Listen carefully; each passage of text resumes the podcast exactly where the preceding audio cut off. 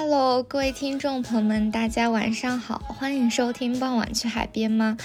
嗯，本期节目呢，应该是大家会比较感兴趣的一个话题，嗯，就是关于公开表达的。之前有一期节目。嗯，关于表达能力及表达欲的，大家都比较喜欢，数据也比较好。但是后续其实没有出过其他的续集的一些内容。嗯，但是我觉得，呃，我自己是比较擅长这个东西，并且很多朋友可能也对这个方面蛮感兴趣的，所以我决定接下来还是会给大家出一些关于这个方面的一些内容。那么本期以及接下来的两期，共三期节目呢，我会给大家分享，呃，一本书。这本书的名字叫《TED 演讲的秘密》，它的副标题是“让公开表达成为你的核心能力”。我觉得这本书写的非常好。然后呢，我总共分为三期，嗯，第一期呢是关于它序言以及导读部分的一些比较精华的内容。接下来呢是他自己分的两个章节的部分。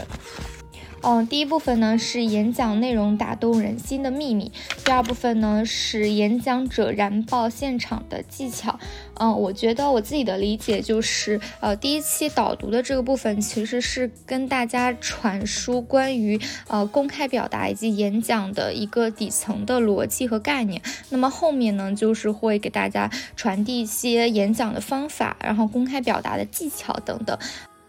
因为放在同期讲的话，可能会讲不完，嗯，也可能会内容比较多，所以我分为了三部分，希望大家可以喜欢。那这三个部分呢，我尽量能够在呃近两周内更完它吧。如果进度快的话，可能本周就会把它给产出来。嗯，希望大家多多支持、转发、订阅，谢谢大家。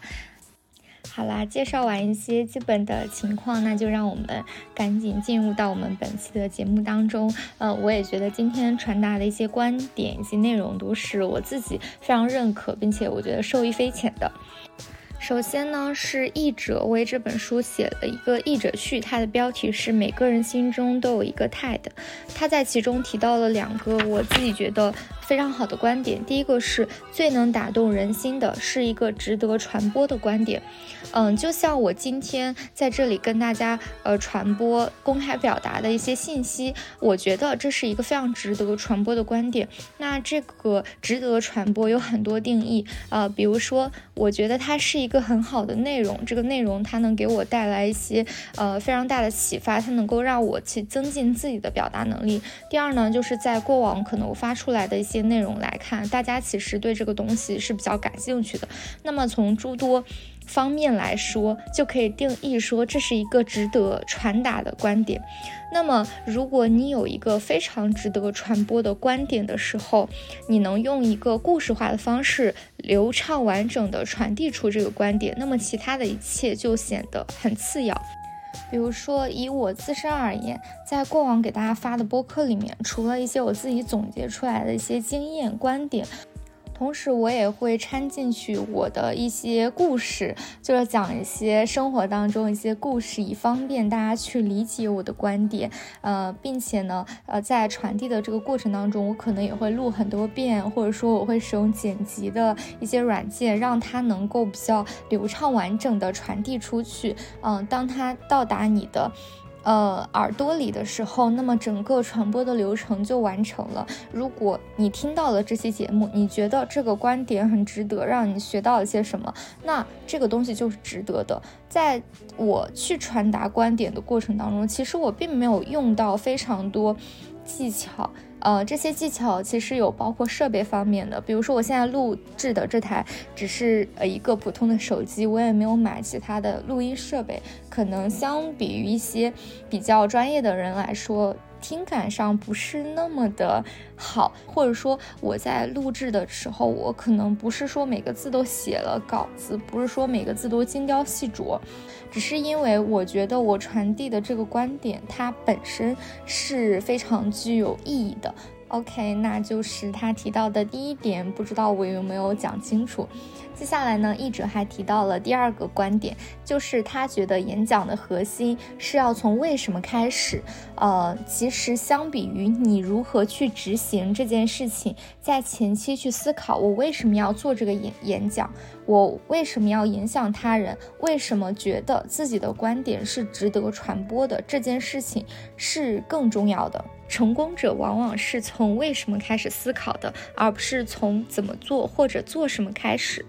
其实，像现在社交媒体非常发达的一个时代，你要知道一个事情是怎么样去做，其实它是很容易的。比如说，你在搜索引擎上面一搜索各大平台，你都可以得到一些甚至非常精细的教程，从你怎么样去录音到你怎么样剪辑等等。那为什么还是有一些节目，有一些自媒体账号它可以火，但是另外一部分呃账号它是呃没有什么水花的？嗯，根本原因其实我就是觉得。嗯，在做之前没有去思考清楚我们为什么要做这件事情。嗯，现在我去想，为什么有些 MCN 机构它能够非常流程化的去复刻一些账号？嗯，可能就是因为他在做这件事情的时候，他其实非常清楚用户想看到的是一种什么样的东西，或者说我做这个账号，我的嗯意义在哪里？呃，我的价值感在哪里？他可以把这套流程模式去不断的复刻，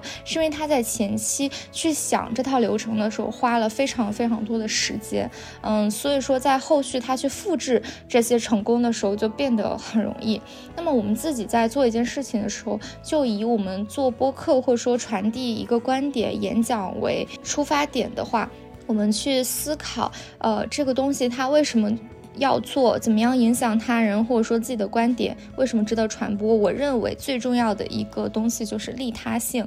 这个利他性，你可以从非常多的角度去出发。假如说你剪辑一个视频的时候，你就要想，我说这句话。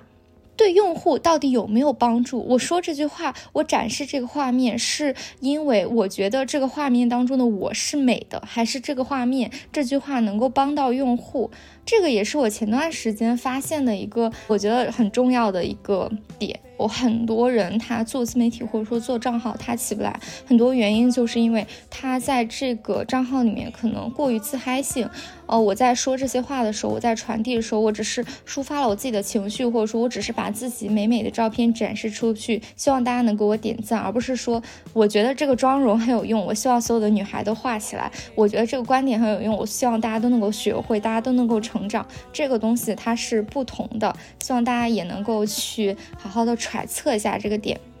分享完这个译者的序言之后呢，让我们来到第一篇导读。这篇导读呢是理查德·圣约翰写的，它的标题呢是“传播你值得传播的想法”。我也是从其中提炼出来一两个我觉得非常好的点跟大家分享。首先，第一点就是如何让自己在演讲时平静，因为很多人他可能手里面有好的内容，我有值得传播的观点，但是我没有办法站在大家的面前把它讲出去，或者。或者说，我甚至在网上，我面对录音笔，然后面对我的手机摄像头，我就尬住了，我不不知道怎么说，然后我就会觉得说，这个东西一旦是传递给别人的，我就会紧张，会畏手畏脚。那这个东西该怎么办？如何克服自己的紧张？方法就是专注于自己要解释的东西。他这个观点呢，就是说我们在去呃录东西，或者说我们在去演讲的时候，嗯，就不要过大的去放大别人的反应。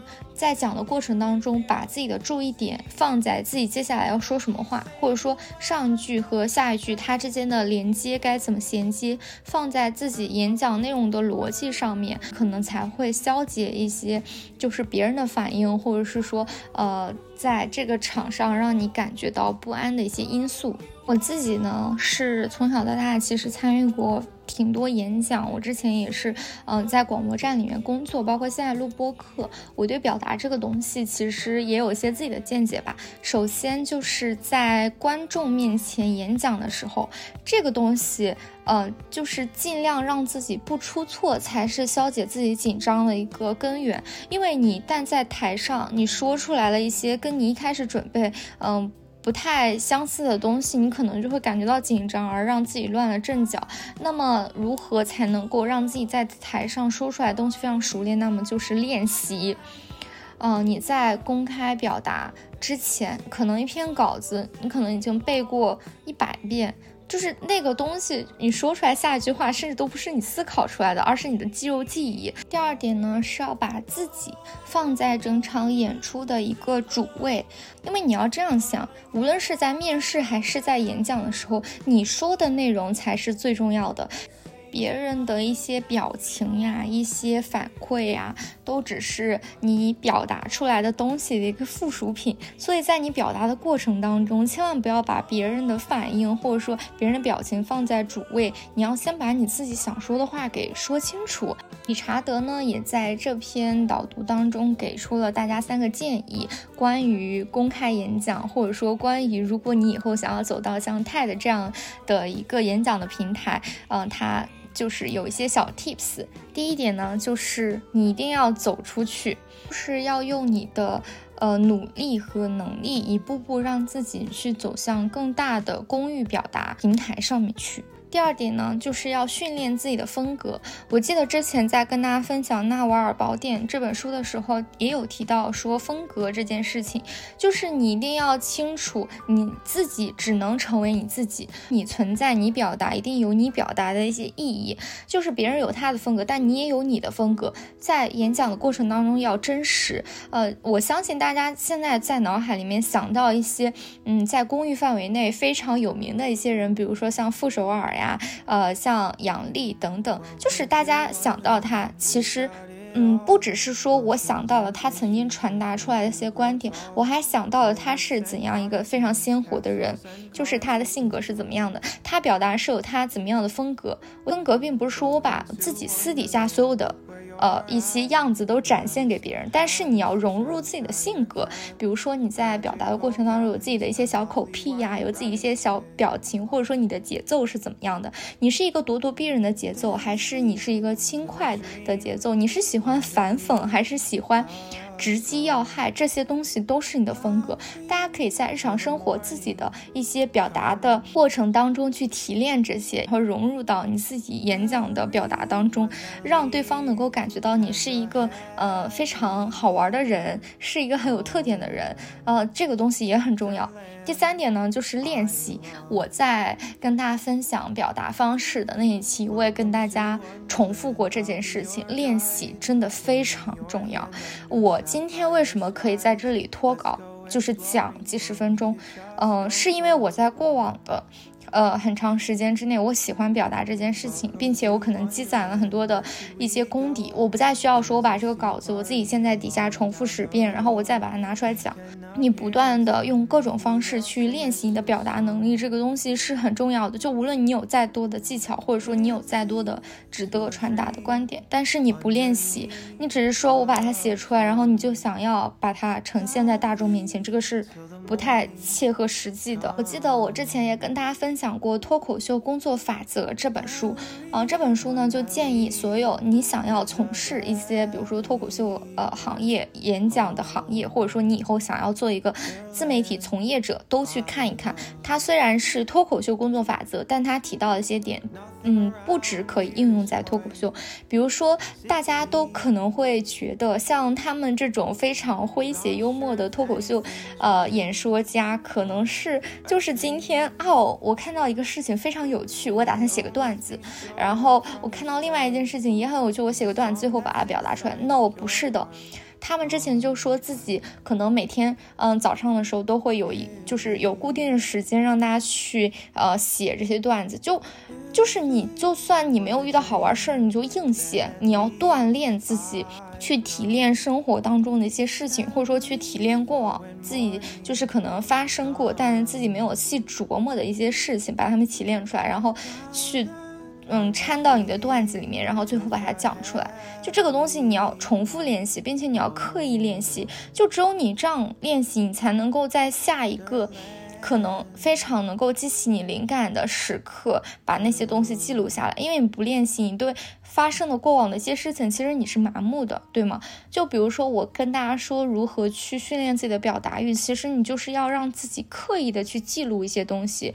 就是你不记录的话，你只是可能会觉得，哦，今天下雨了，今天晴天，然后没有了，这样是。不太利于你去表达的，培养自己对于生活当中每一件小事的感受，然后对于过往发生的很多事情，你自己是怎么想的？你怎么把它提炼出来？怎么把它提炼出来以后还能够融入到你的事业当中？其实这是一个能力，就他这个能力其实跟你考试考高分，我觉得是一样值得去。探讨值得去训练的一个能力。现在来到第二篇导读，嗯，第二篇导读的题目呢是做一个无私的演讲者。嗯，在这一篇当中提到的很多观点也是我自己觉得非常有用的。嗯，那么汇总起来，我觉得就三个字：利他性。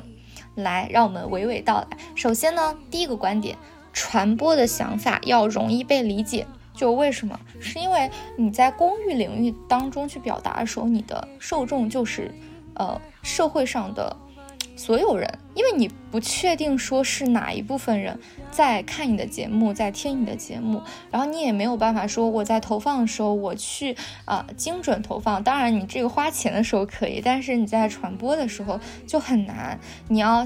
把你自己的听众，就是想象。一个非常大的一个池子，他们可能什么样的年龄段都有，呃，什么样的学历经历都有。当然，有一些人他可能，嗯，他在传播的时候，他是有一批自己的目标受众的，嗯，但是这个东西其实也比较难，除非你想好了，你就是要做某一部分的事情。如果你是没想好，在那种公开性表达，或者说像泰的演讲，或者说像做播客，你这样发出去，其实大家都有可能会听到。大到一个就是，比如说一个博士生，他能够听懂，并且他听了以后不会觉得你这个东西特别俗；小到一个就是可能七老八十的你爷爷奶奶，他听你这个观点，他也能听懂，并且他能理解。我觉得这个才是一个好的传播的一个想法，它应该有的形态，就是要容易被理解。不要说我得到这个观点完完了以后，我要回去细琢磨三天，我才能够知道你这个观点怎么样。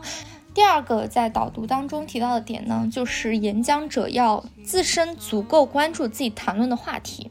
比如说，我今天在这里跟大家分享公开表达这件事情，是因为我自己其实很在意这个事情，并且我在这个事情上面我练习过，我做的还不错，我很呃关注这件事情，然后我把这个东西跟大家分享，大家可能就是也能够感受到我对这件事情我的一个喜欢、热爱，以及我在这件事情上面侃侃而谈的一个。呃，心，所以呢，大家可能也会愿意听这样的节目。所以说，你在演讲传达自己的观点的时候，你尽量要选择自己很感兴趣的东西。就还是以自媒体来举例，嗯，现在其实大家也都知道，最赚钱的一些赛道可能是美妆，或者是说，呃，是这个母婴等等啊，很多。同学他可能会觉得说做美妆他很赚钱，我平时可能我不爱化妆，我但我觉得这个赚钱我就要做这个赛道。那你这样其实不是特别容易起得来，因为我有几个比较爱看的一几个博主，比如说像美妆博主，我特别喜欢看那个秋雨的视频，因为他自己你能够感觉到他很喜欢化妆这件事情，他每天去化妆，他在视频当中他的表情就是享受热爱。你自己去想，你自己真正关注的东西是什么？有很多人，他可能他关注美食呀，或者说我很喜欢吃东西，或者说我很关注科技领域，我很喜欢小猫小狗，就这些赛道在互联网上都有赚钱的途径，然后都有人在做，并且做得很成功。我觉得，与其说大家要追一个。很呃很热门的热点，不如去想一想自己真正愿意花时间的东西是什么，自己真正关注的东西是什么，然后在这个上面倾注你的时间和精力。最后，如果你能够把你真正关注的东西恰好变成你赚钱的东西，那你不是更开心吗？第三点就是我们在演讲当中出现的姿态，就是你的出现是为了给予。在这里呢，也提到了一段话，我跟大家念一下。我学到的最重要的一件事情，就是以什么样的姿态出现。你的出现应该是为了给予。每当我发言时，无论听众是谁，我都不想从任何人那里得到任何东西。我不想管别人的事，我不想得到他们的批准。我不希望他们在推特或者脸书上关注我。我不想让他们买书。我什么都不想要。我的出现是为了给予，是为了分享我的想法观点。我不会有任何保留，或回答大家的每一个问题。我也不会为了大家访问什么网站，或者说买什么课程而故意跳过一些内容，那些都代表演讲者抱有一种索取的心态。是否在意给予，决定了你是一个才华横溢、真诚的演讲者，还是一个言之无物、不真诚的演讲者。人类是高度协调的社会动物，我们总能分辨出什么时候有人是想要从我们这里得到什么，什么时候有人为我们真诚的付出过什么，而不期望得到任何回报。无论在舞台上还是舞台下，无论观众是多还是少，我都认为观众是我关心的人，是我想与之共度时光的人。同样，我也很感激他们花时间倾听。我有一句口头禅，几乎每次上台前，我都会大声对自己说：“你是来奉献的，你是来分享的。”我几乎每次都会提醒自己，为什么会在那里。当你这样做的时候，你将会得到更大的回报。我觉得他这些话说的就是很好，而且让人很动容。现在看到一些嗯做的很好的博主，其实你能发现他就是给予的部分还是更多的，就是他真诚表达的，就是或者说他真的能够做起来。相比于广告来说，他传达的内容一定是有他传递的一些价值的。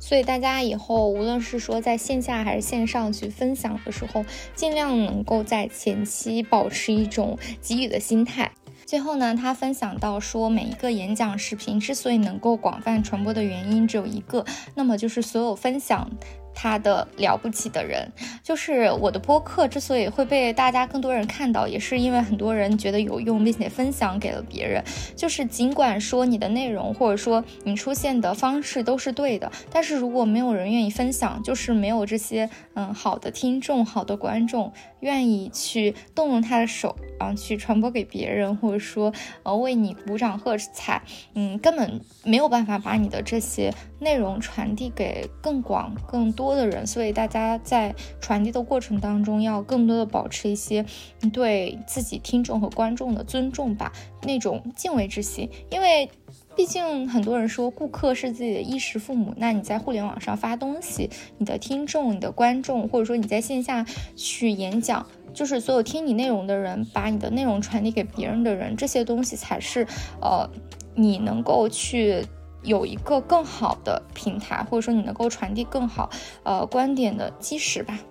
那么大家为什么会愿意分享你的东西呢？西蒙也给出来了一个非常美好的一段话，跟大家分享一下。他说：“仅靠想法并不能让我们的世界更美好，而是靠人激励人们行动，会启动这个过程。当我们以激励他人采取行动的方式分享激励我们的想法时，其他人就会开始主动构建那个理想的世界。这就是与所有愿意倾听的人分享你的想法的最佳理由。”